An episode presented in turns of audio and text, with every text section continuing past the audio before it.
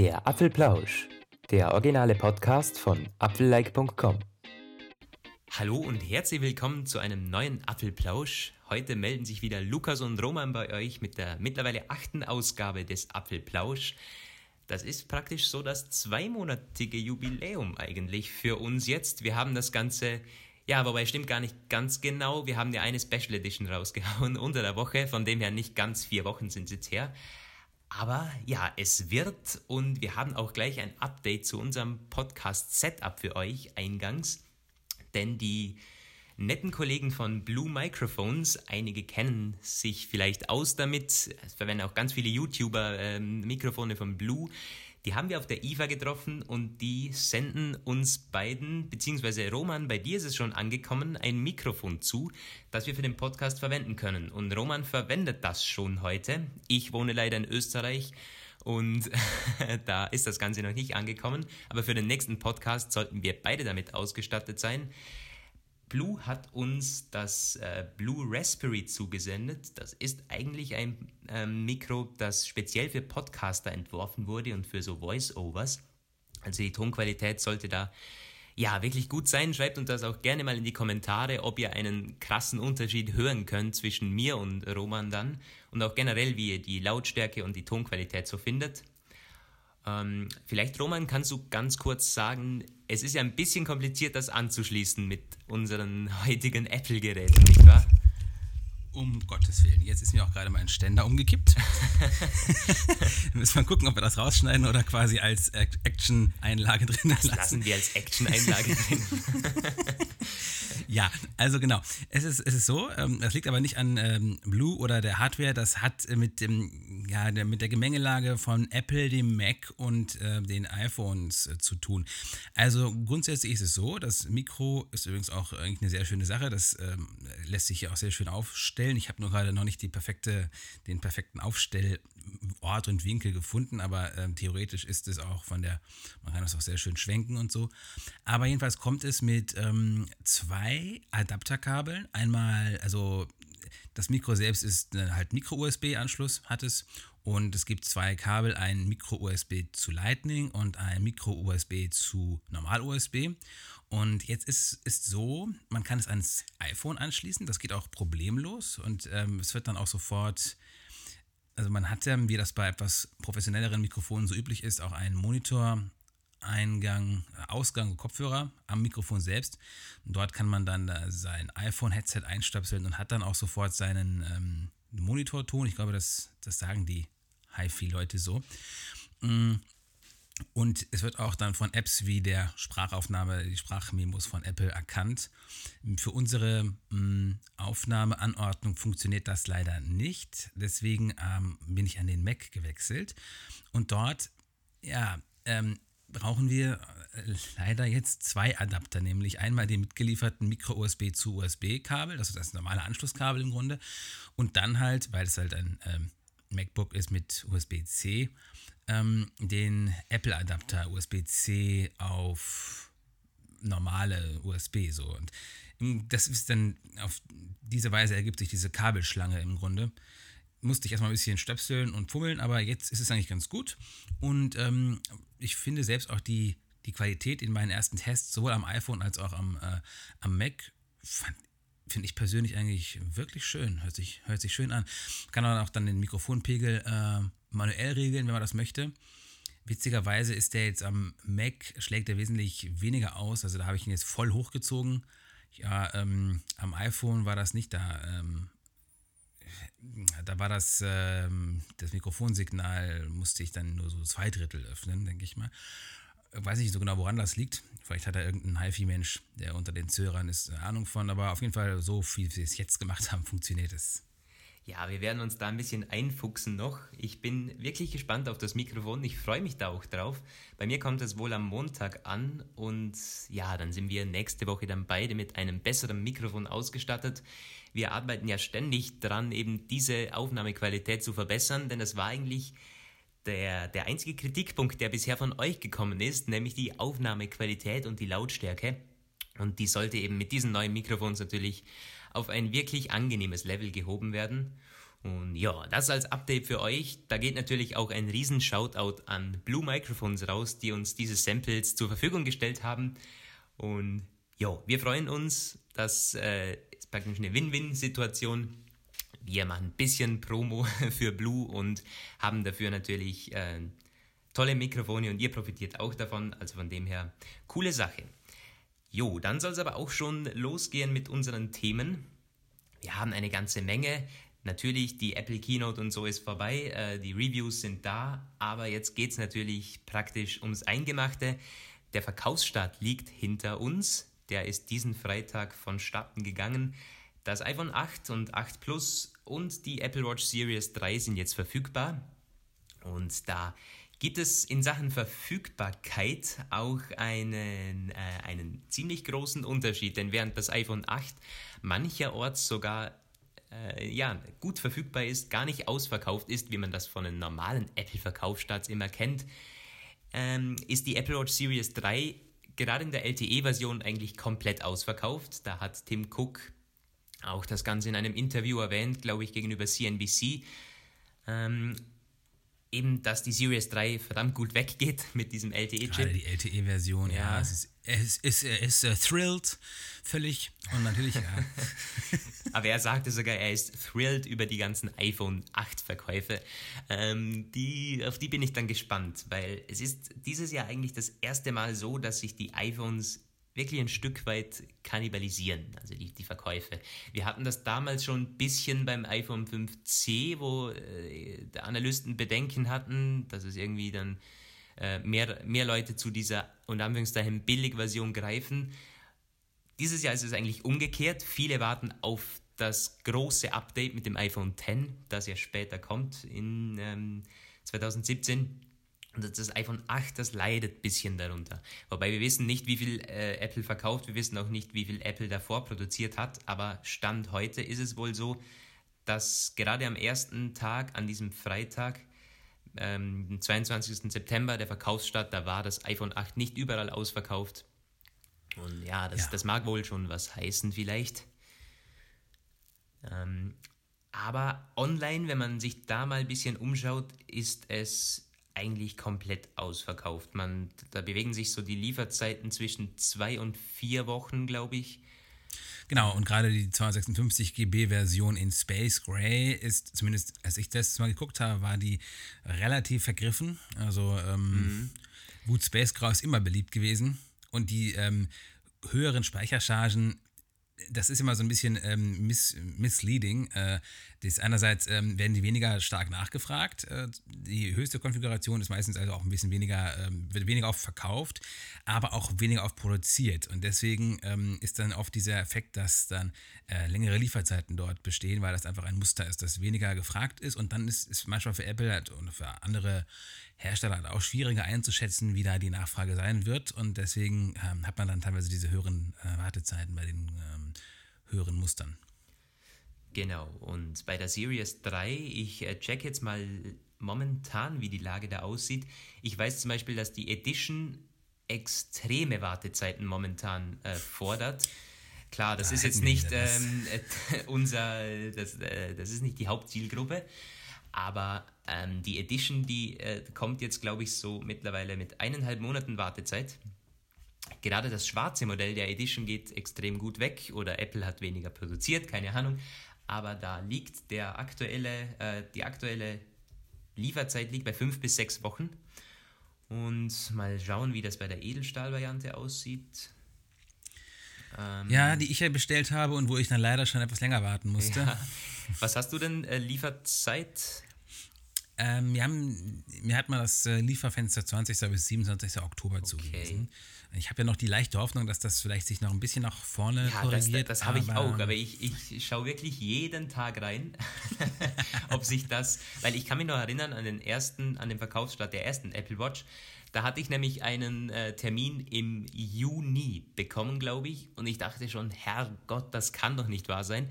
Der, ähm, der Verkaufsstart war dann im April, ich glaube sogar, ah, war das 24. April, irgendwas mit Ende, gegen Ende April war der.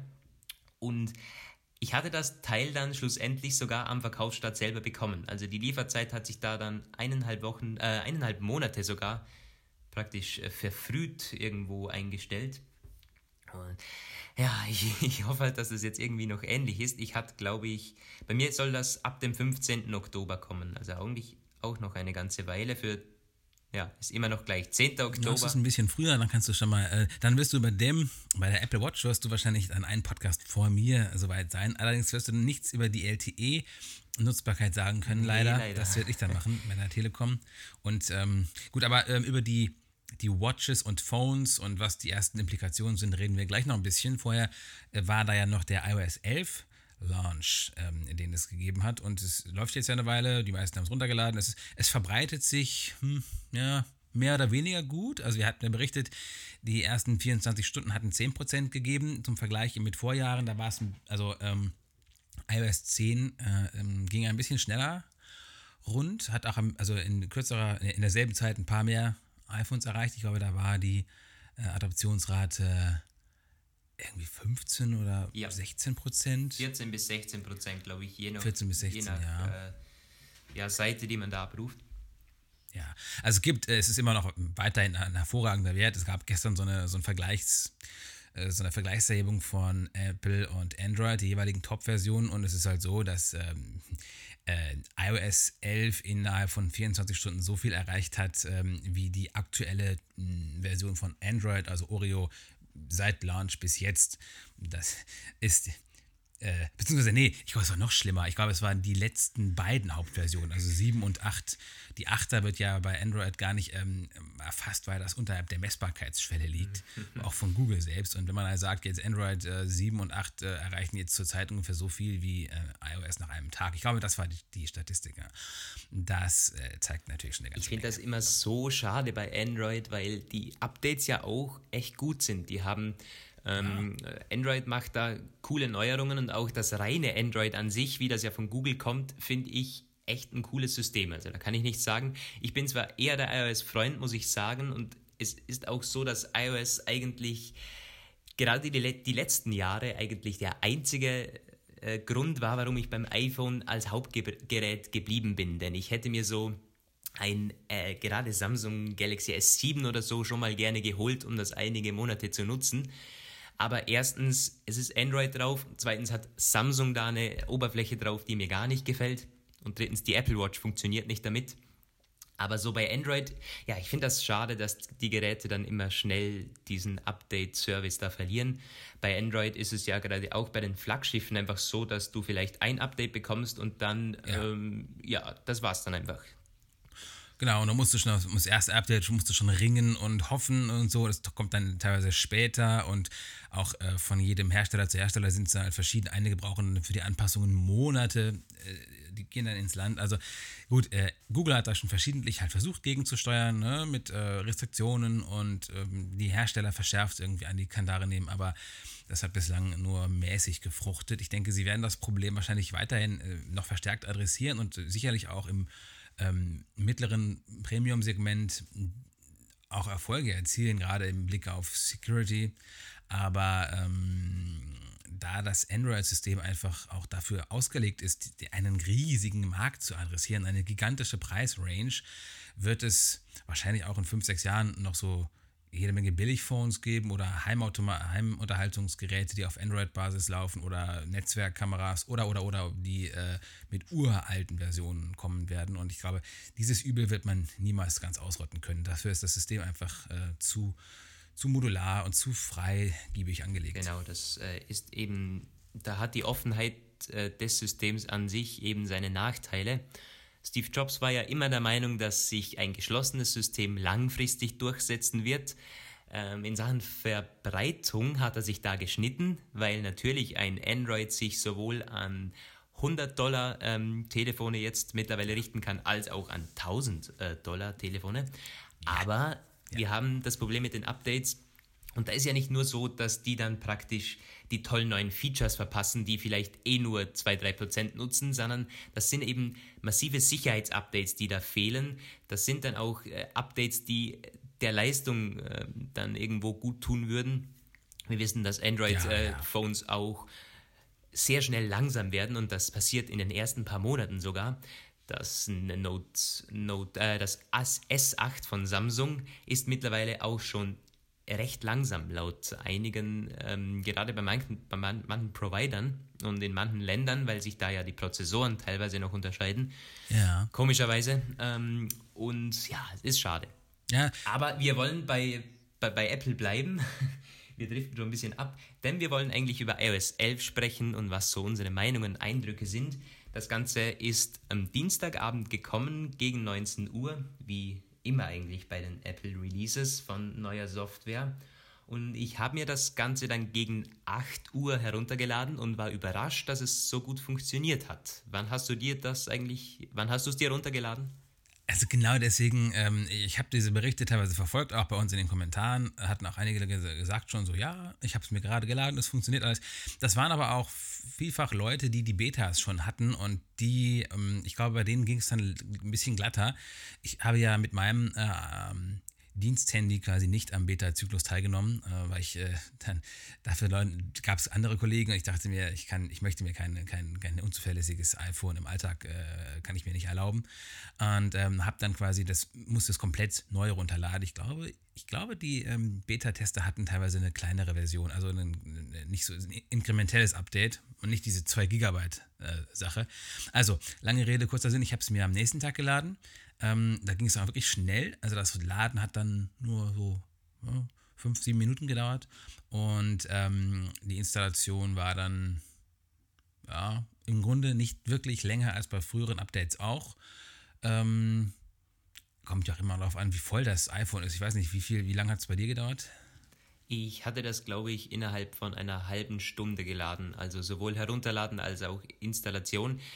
Ähm, bei mir hat die Anforderung ein bisschen lange gedauert. Aber das ja, ist ja, äh, das ist ja immer so, gerade wenn man sich am, Zeit, genau, an, an, an, diesem Abend eben herunterlädt. Aber sonst, ich meine, eine halbe Stunde, das ist echt okay. Ich kann mich noch ja. erinnern an iOS 7.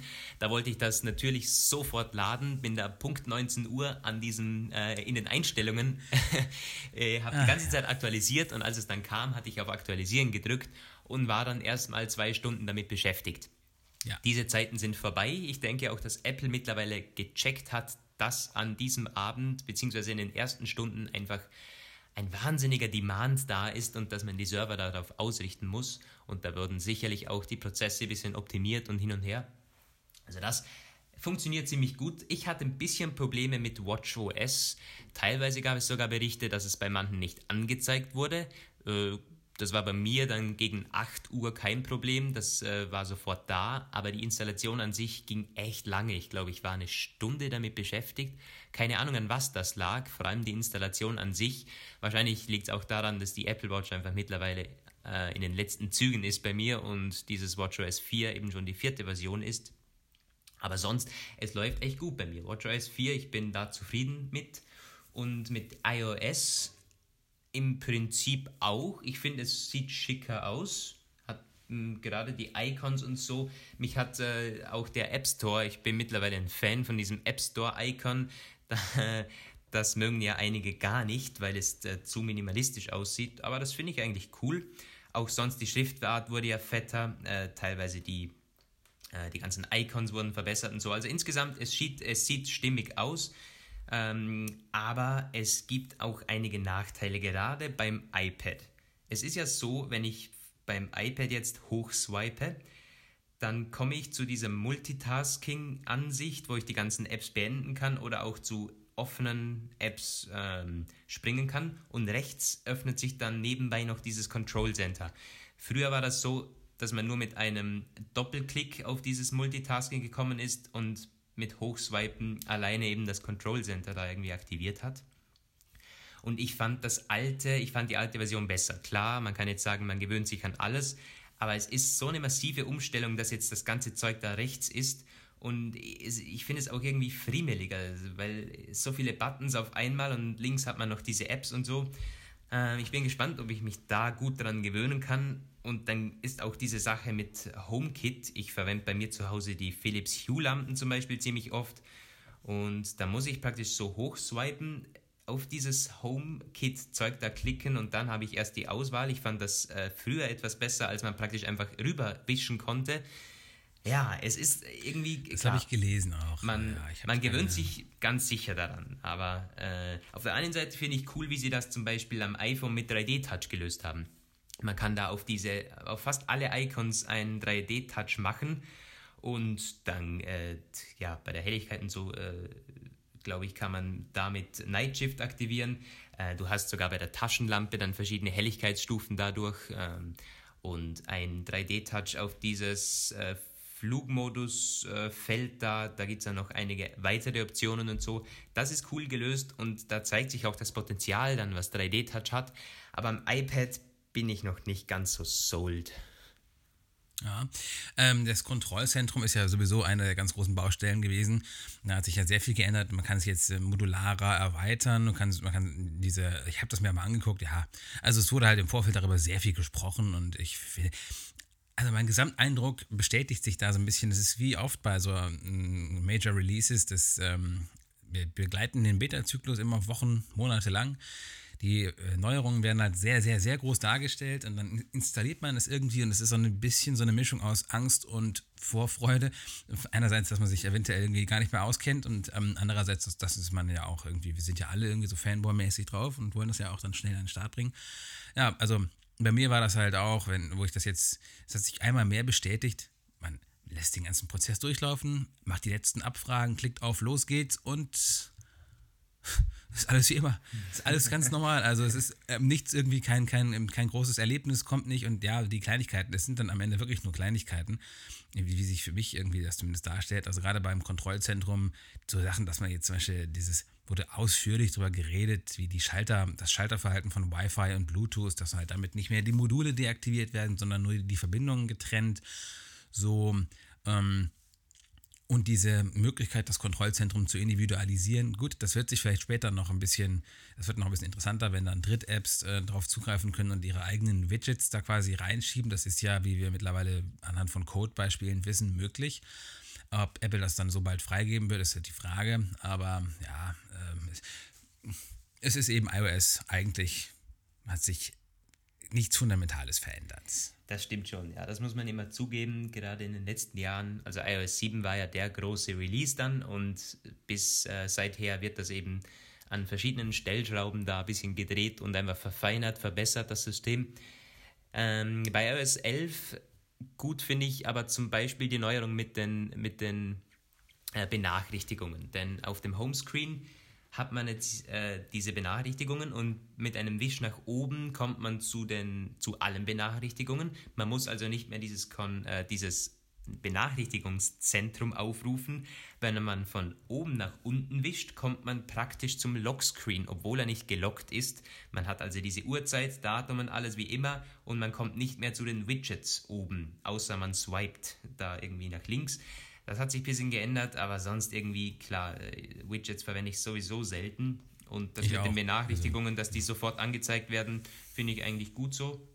Aber ansonsten, klar, die Änderungen sind da äh, minimal. Die Apps wurden teilweise ein bisschen verändert.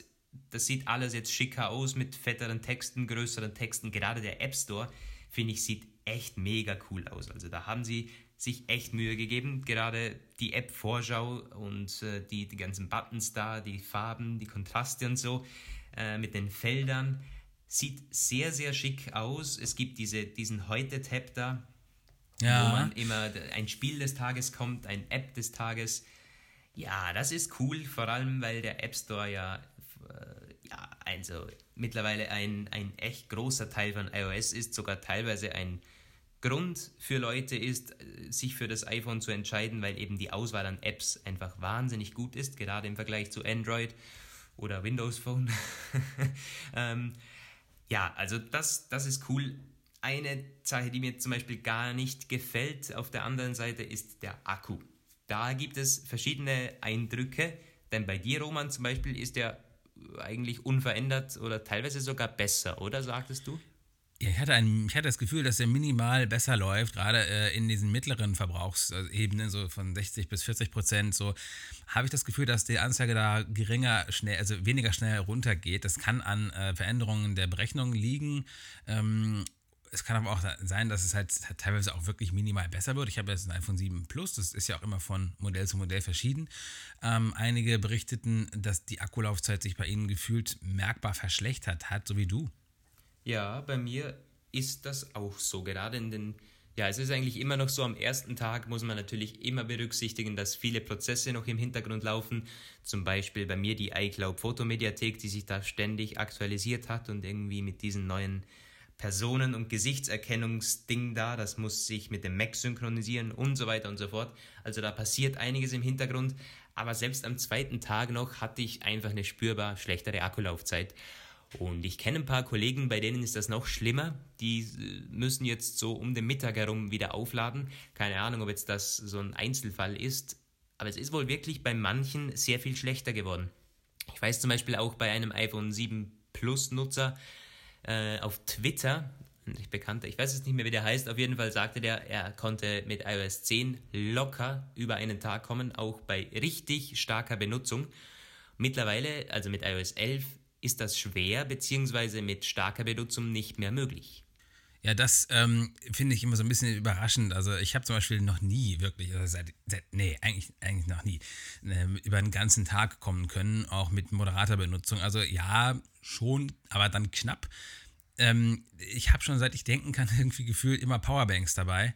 Ähm, ich fühle mich schon irgendwie immer relativ saftlos, wenn ich ohne Powerbank aus der Tür gehe überhaupt. Also ähm, ich glaube, das ist einfach, nee, also ähm, das lässt sich im Einzelfall immer sehr schwer ähm, äh, verstehen, warum, wie diese ähm, Akkuverbrauchserfahrungen der Einzelnen zu, zustande kommen. Und ähm, ja, bei mir, wie gesagt, hat sich nichts im Negativen verändert. Es ist allerdings auch so, natürlich, es ist iOS 11.0. Ab und zu kam ja auch schon direkt eine 11.0.1 Version raus. Und also es, sind ja auch jetzt schon bereits bekannte Schwachstellen oder Defizite da. Ähm, von daher wird Apple, gerade auch weil es ähm, langsam scheinbar in Cupertino ein bisschen zur Gewohnheit wird, angekündigte Funktionen äh, nicht zum Launch-Termin mitzuliefern, wie Apple Pay Cash. Das ist jetzt für uns nicht so relevant, aber die US-Nutzer werden sich ärgern.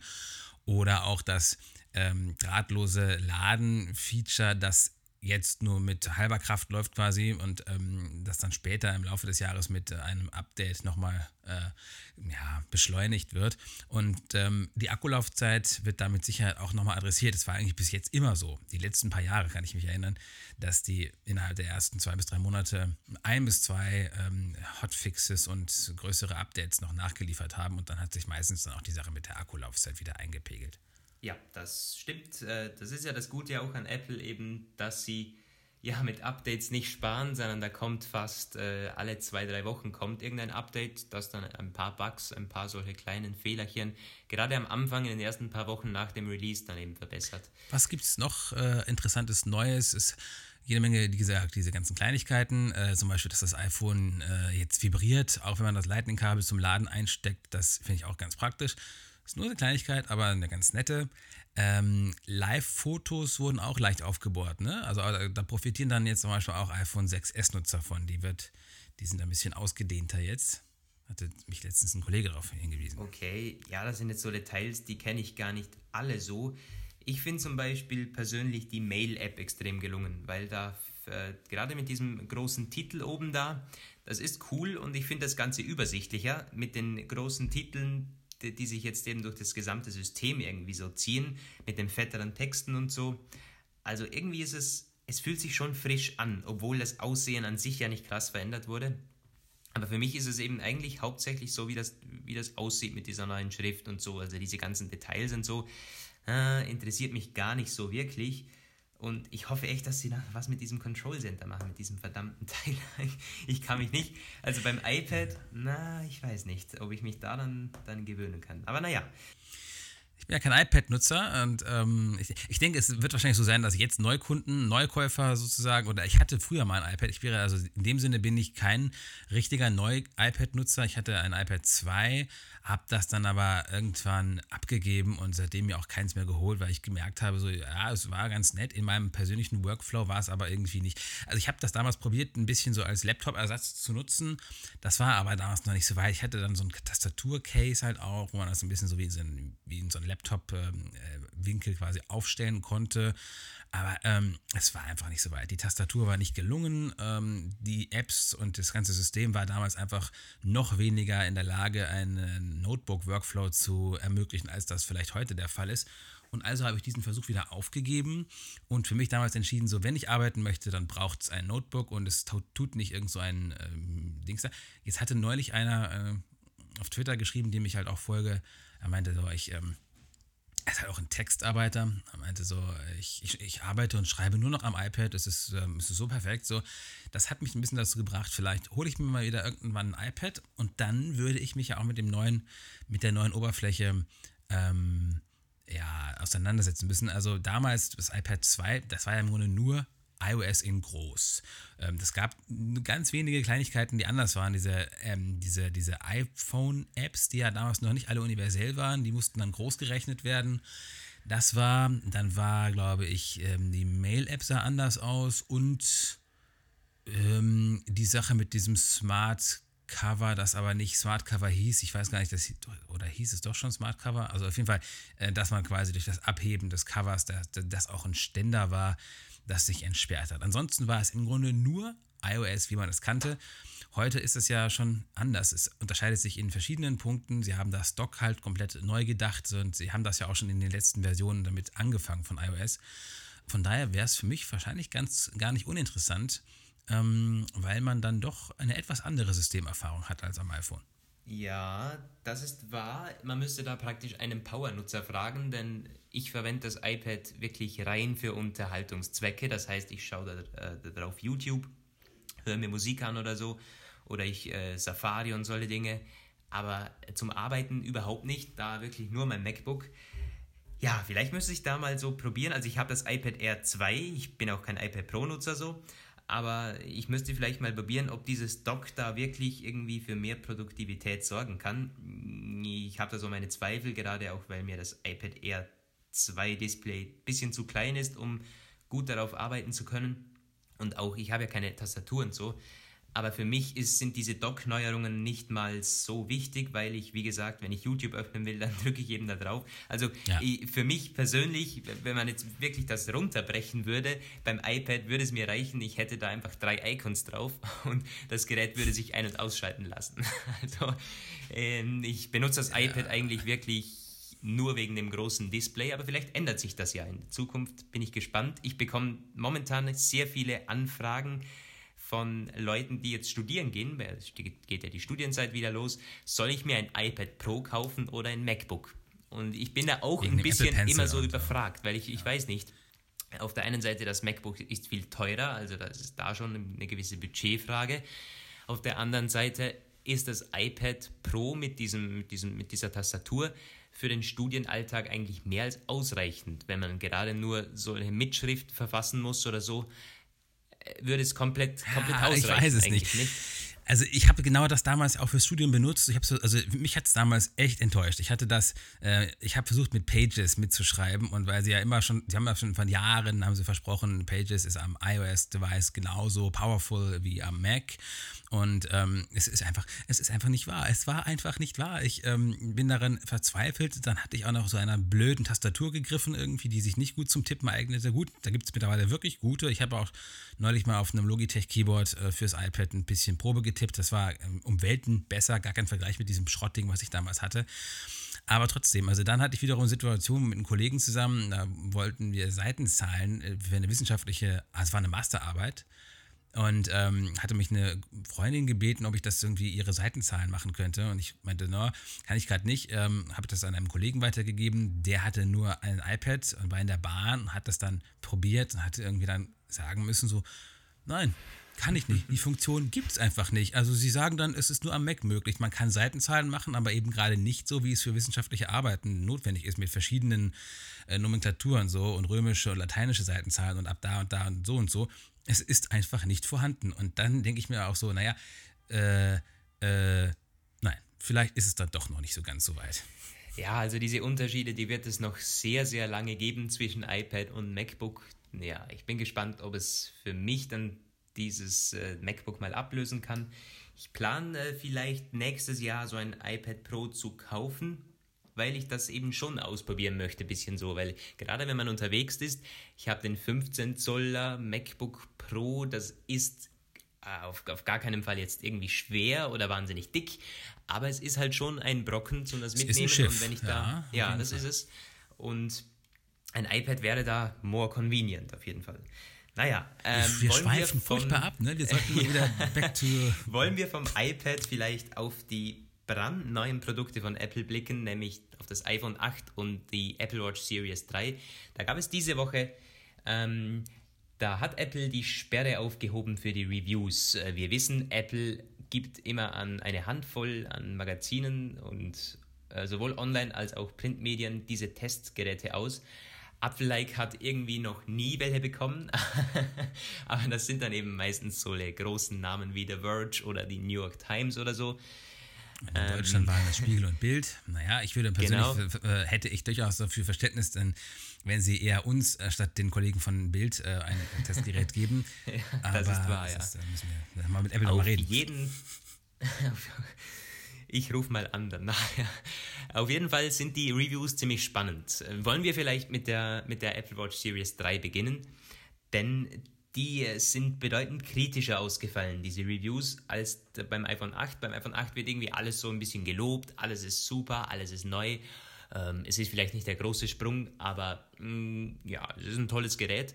Beim, bei der Apple Watch Series 3 wurden einige Dinge bemängelt. Gerade ich beziehe mich jetzt da auf, den, äh, auf das Review von The Verge.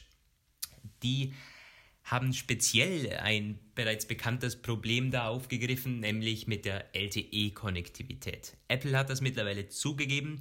Es gibt wohl einen Fehler bei der Apple Watch Series 3 ein, auf der Softwareseite. Zum Glück gibt es da keine, keine Hardware-Mängel.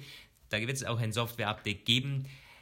Ähm, es, die, die Apple Watch findet manchmal das LTE-Signal nicht oder erst nach einigen Minuten. Und das ist dann eben natürlich unbrauchbar, wenn man erst nach 10 Minuten dann unterwegs wieder Empfang hat. Genau, und das passiert das ist äh, in Verbindung mit anderen WLANs. Also ähm, wenn man in die Nähe von bekannten ähm, offenen, unverschlüsselten WLANs kommt und die aber sehr schwach sind. Wir haben das hier in Deutschland sehr, sehr oft an Bahnhöfen, in Fußgängerzonen und an ähm, öffentlichen Plätzen gibt es ganz, ganz viele Telekom-Hotspots und viele Nutzer nutzen die auch und die haben aber wie öff öffentliche Hotspots ganz oft eben diese Eigenschaft, wie Hotspots eben sind. Man hat ein schwaches Signal und eigentlich ist es ja so, dass ähm, das iOS macht das schon nach eine ganze Weile, Android auch, dass man äh, die Geräte verbinden sich mit dem Wi-Fi und äh, wenn die Verbindung funktioniert, das Internet da ist, dann nutzen sie sie und wenn sie nicht funktioniert, dann nutzen sie weiterhin ähm, äh, die, die Mobilfunkkonnektivität und man kann das dann oben in der Leiste auch sehen.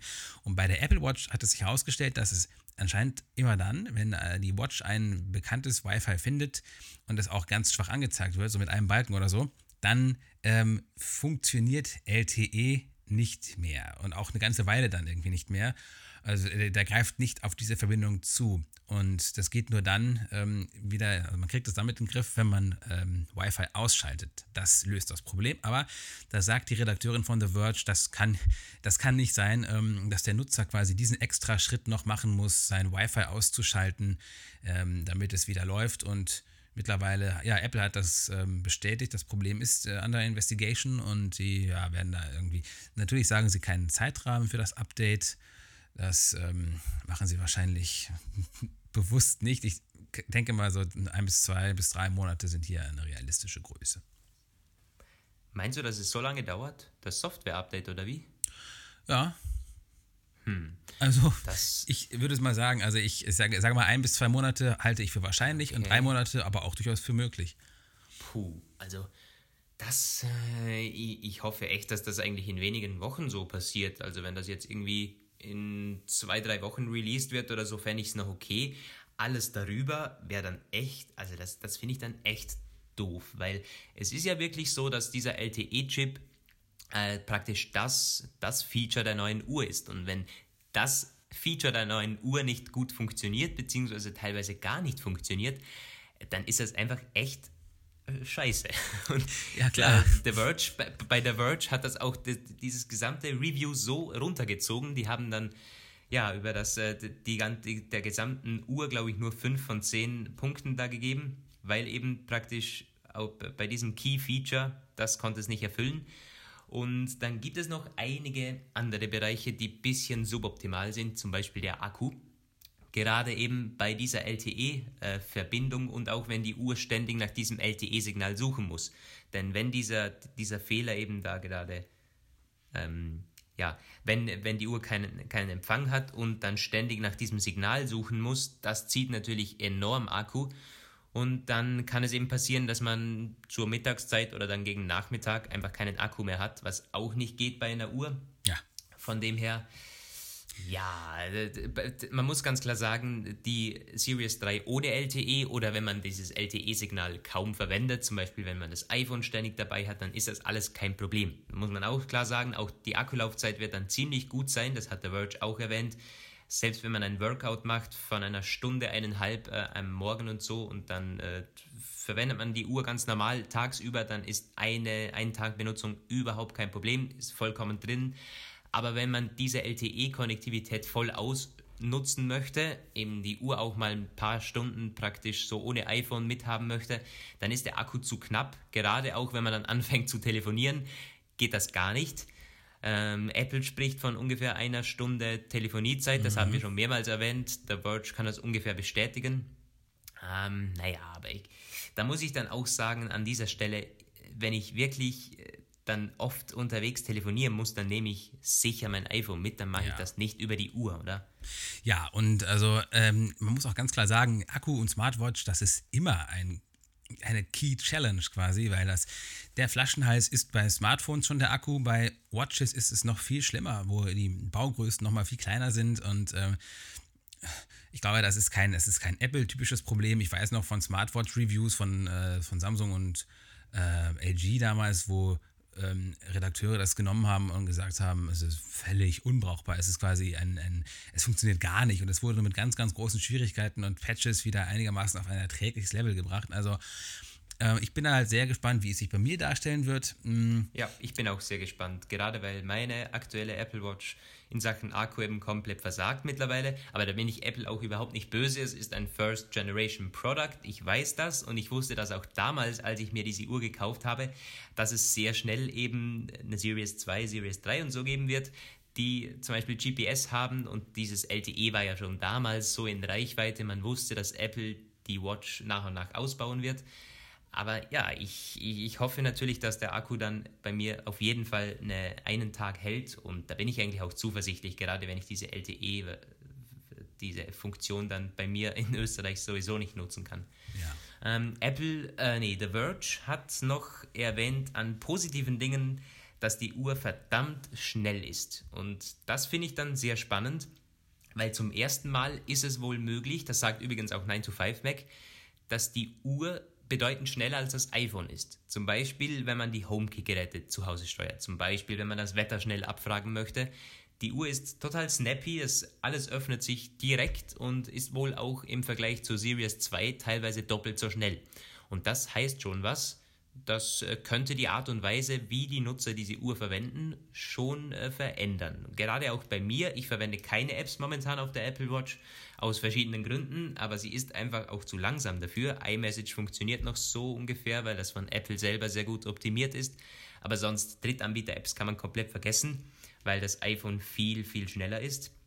Und ich bin gespannt, wenn das wirklich so schnell dann funktioniert und auch nicht äh, wahnsinnig viel Akku verbraucht dann könnte ich mir vorstellen, dass ich diese Apple Watch doch mehr in den Alltag mit einbeziehen kann in meinem Workflow, als ich das bisher tue.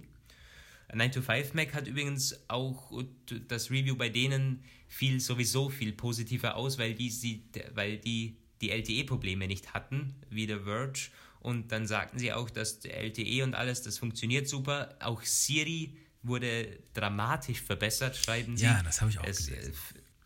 Versteht einem viel besser, viel schneller und spricht ja auch zurück jetzt seit neuestem.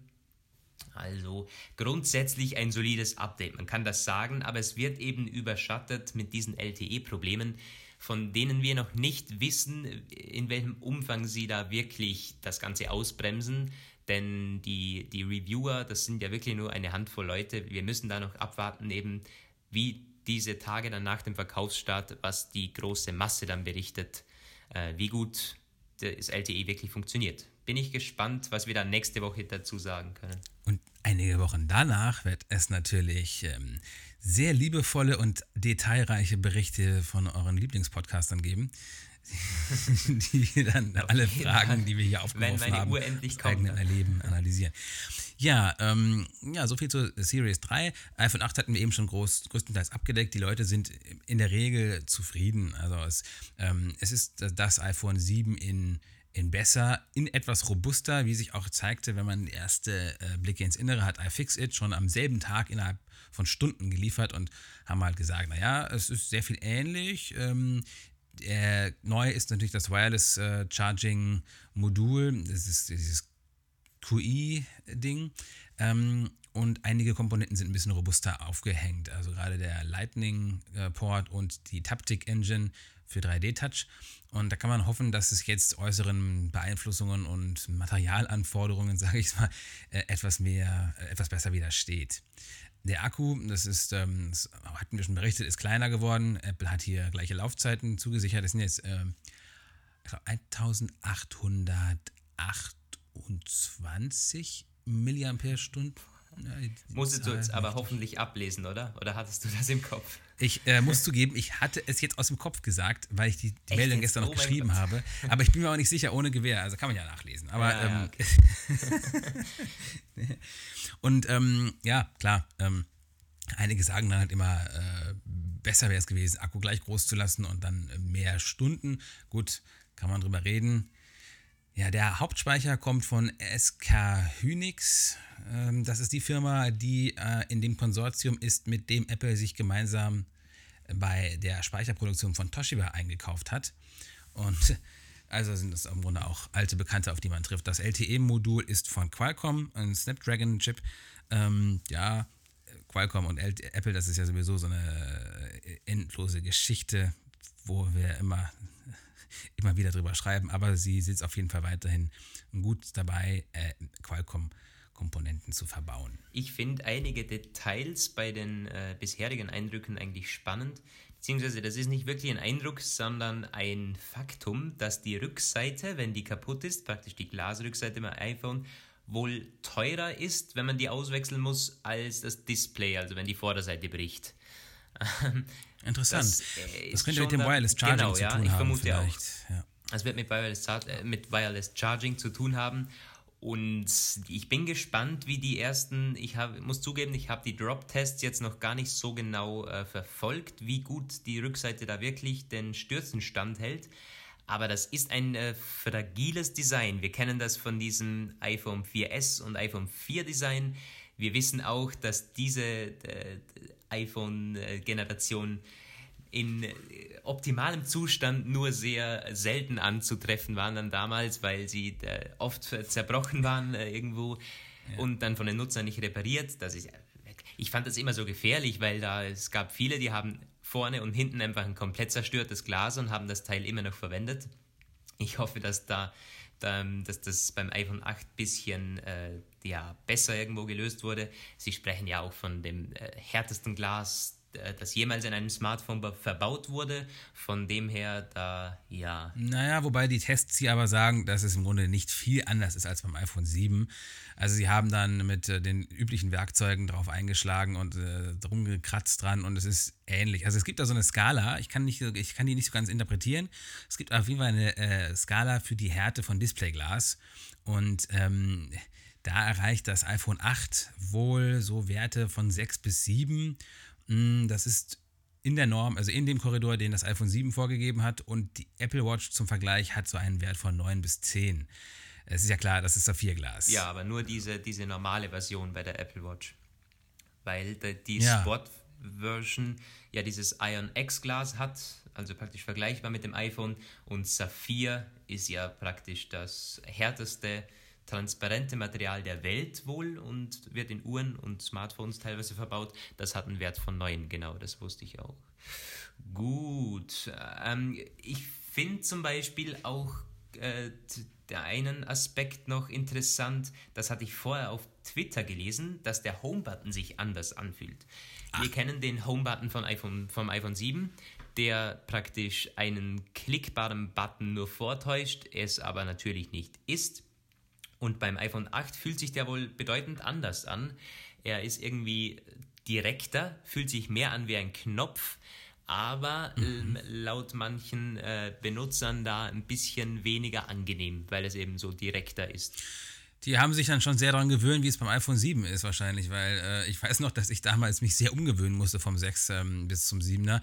Und ähm, dieses, also jetzt empfinde ich es als völlig natürlich, aber in den ersten äh, Tagen mit dem iPhone 7 und der Taptic Engine da dachte ich, boah, äh, was ist das denn? Es ist irgendwie, es hat sich sehr komisch angefühlt und ähm, wenn sie jetzt wieder einen Knopf haben, den sie wirklich, wo das mehr Drück, ein mehr Drückgefühl ist, kann ich mir vorstellen, dass es genau dasselbe seltsame Feeling am Anfang ist und dass sich das dann auch wieder sehr schnell gibt.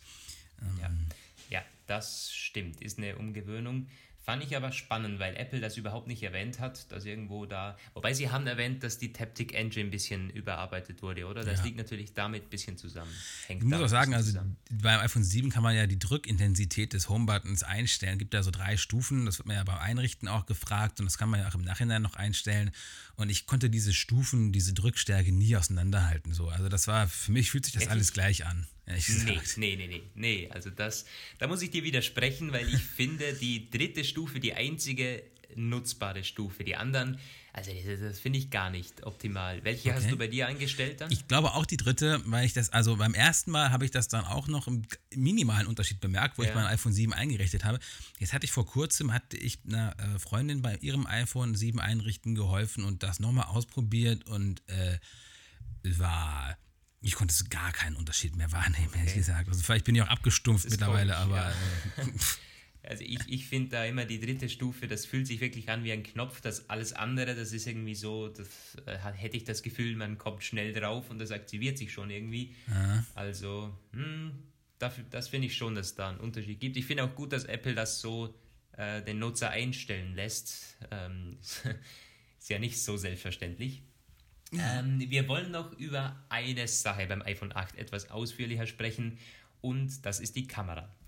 Denn wir wissen, neue iPhone-Generationen kommen immer mit besseren Kameras. In den, gerade in den ersten Jahren des iPhones gab es da auch immer ordentliche Hardware-Updates. Da wurde mal die Megapixel-Anzahl dann erhöht. Der Sensor wurde massiv größer und auch die Pixel an sich irgendwo verbessert. Mittlerweile ist das sehr viel Software. Und wir wissen auch, dass der Unterschied zwischen den Smartphones gerade bei den Flaggschiffen äh, im Grunde genommen auch sehr viel mit der Software zu tun hat. Und da gibt es verschiedene Ansätze, Samsung und so und LG, die schauen immer, die, die, also da gibt es verschiedene Automatiken, wo die Bilder etwas äh, gesättigter und etwas äh, geschärfter darstellen lassen. Bei Apple versucht man immer diesen äh, realistischen Farbwert, diese realistischen Fotos da irgendwie zu erzielen. Das ist wohl beim iPhone 8 besonders gut gelungen.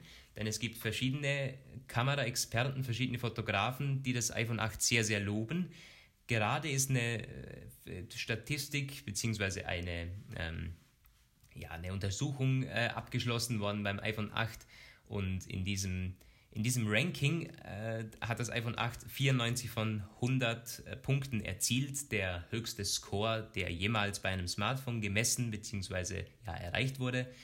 Ähm, ich glaube, auf zweiter Stelle lag das Google Pixel, wenn ich mich nicht täusche, mit 90 Punkten und dahinter die iPhone 7 und 7S, äh, iPhone 7 und 7 Plus also Apple hat das dramatisch verbessert, gerade auch in Sachen Software. Klar, der Sensor ist auch ein bisschen größer geworden und bei den Pixeln oder irgendwelchen Farbwerten und mit diesem Image Processing äh, Teil, Prozessorchip, der da noch drinnen ist, das macht sicher viel aus. Aber insgesamt ist natürlich die Software schon ein großer Teil und die funktioniert ziemlich gut im iPhone 8. Alexi Bexi, der YouTuber, kennen vielleicht auch einige von euch, der ähm, Muss ich immer ihren Namen kennt sich, hernehmen, ey. Kennt sich Alexander Böhm heißt der. Äh, der kennt sich mit Kameras auch ziemlich gut aus und hat das iPhone äh, 8 ja, sehr, sehr gelobt und sogar gesagt, dass es für den Durchschnittsnutzer ein absolut legitimer praktisch Ersatz für eine DSLR ist. Also für eine Spiegelreflexkamera. Oh, das ist natürlich Der eine krasse sogar- Aussage. Muss ich gleich mal meinen, Ja. meinen eigenen Fotospezi dann darauf ansprechen. Ja, und äh, da gibt es auch, ich habe das in meinem Artikel auf Apfellike sogar ein Beispielbild da gepostet. Er hat nämlich ein exakt das gleiche Foto mit diesem Portrait Mode äh, mit dem iPhone 8 aufgenommen und mit der DSLR und das dann gegenübergestellt. Klar, man wird, wenn man weiter ranzoomt und so, natürlich Qualitätsunterschiede feststellen. Das ist rein physikalisch nicht anders möglich. Das ist klar, aber wenn man so drauf blickt, ist der Unterschied wirklich kaum zu erkennen.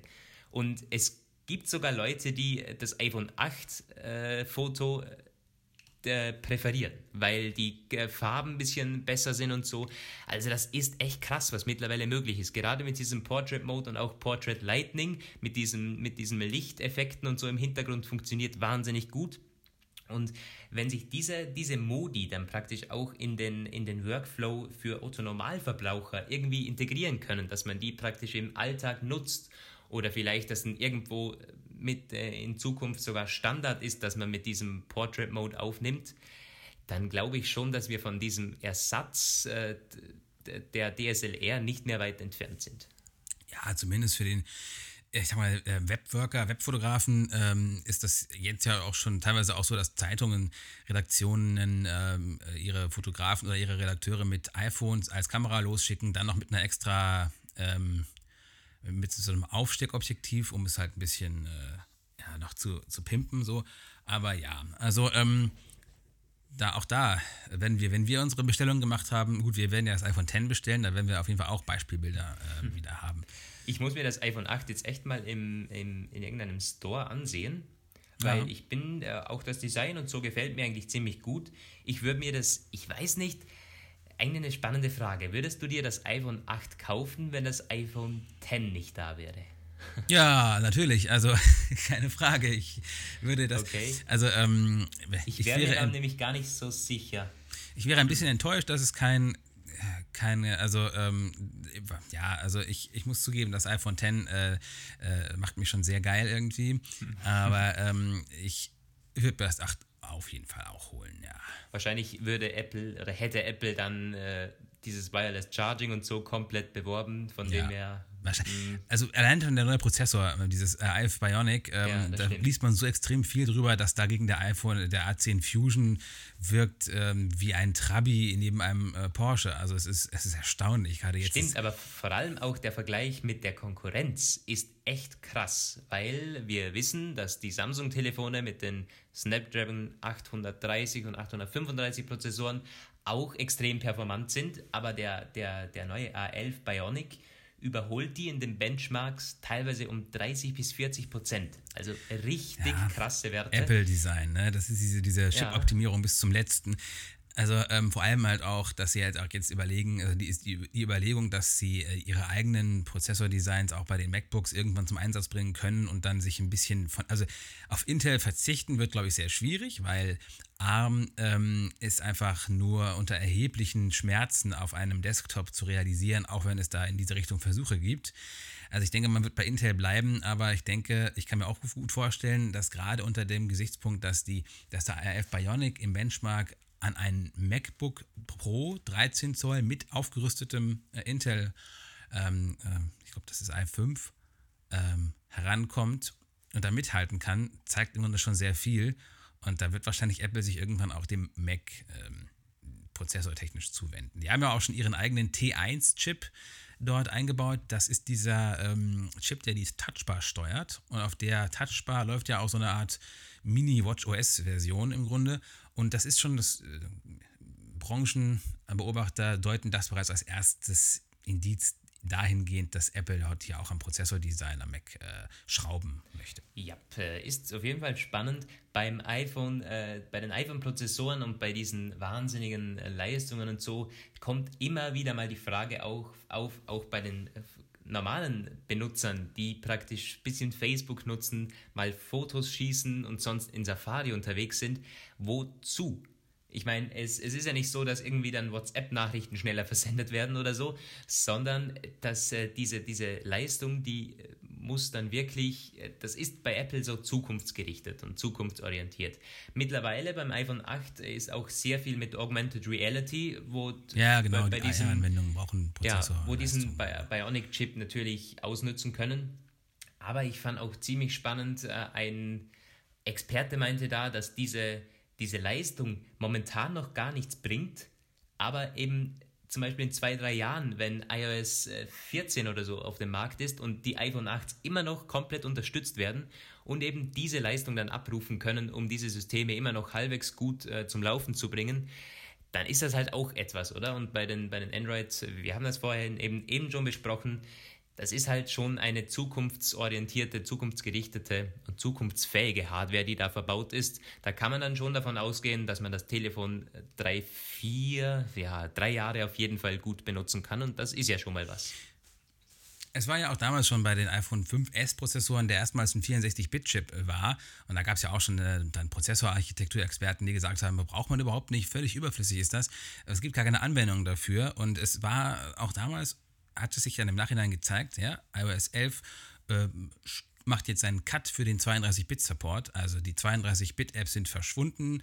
Ähm, das hat weiterhin zur Homogenisierung der Plattform beigetragen. Und ähm, so wird es hier mit dieser IF Bionic-Sache wahrscheinlich auch sein. Also in ein paar Jahren haben wir dann die Anwendungen, die diese Prozessorleistung auch abrufen. Jo, das, ähm, damit wollen wir dann schon langsam zum Ende kommen. Ich habe gerade mal auf die Uhr geblickt. Wir sind jetzt ziemlich genau eine Stunde dran. Ist, glaube ich, der, das war der längste, der längste Podcast, Podcast, den wir bis jetzt ja, haben. Äh, in der Apfelplausch-Geschichte. Ähm, Gebt uns mal Rückmeldungen, ob ihr das soweit äh, in dieser Länge haben wollt oder ob wir es mal wieder ein bisschen äh, knackiger und kompakter angehen äh, sollten. Genau, war aber auch viel ähm, los in dieser Woche, muss man auch sagen, natürlich. Jo, äh, auf jeden Fall auch äh, Feedback nochmals zum, äh, zum neuen Mikrofon in die Kommentare natürlich, damit wir vielleicht, wenn ich dann mein Mikrofon auch am Start habe, nächste Woche ein bisschen ein paar Optimierungen vielleicht vornehmen können beim Ton.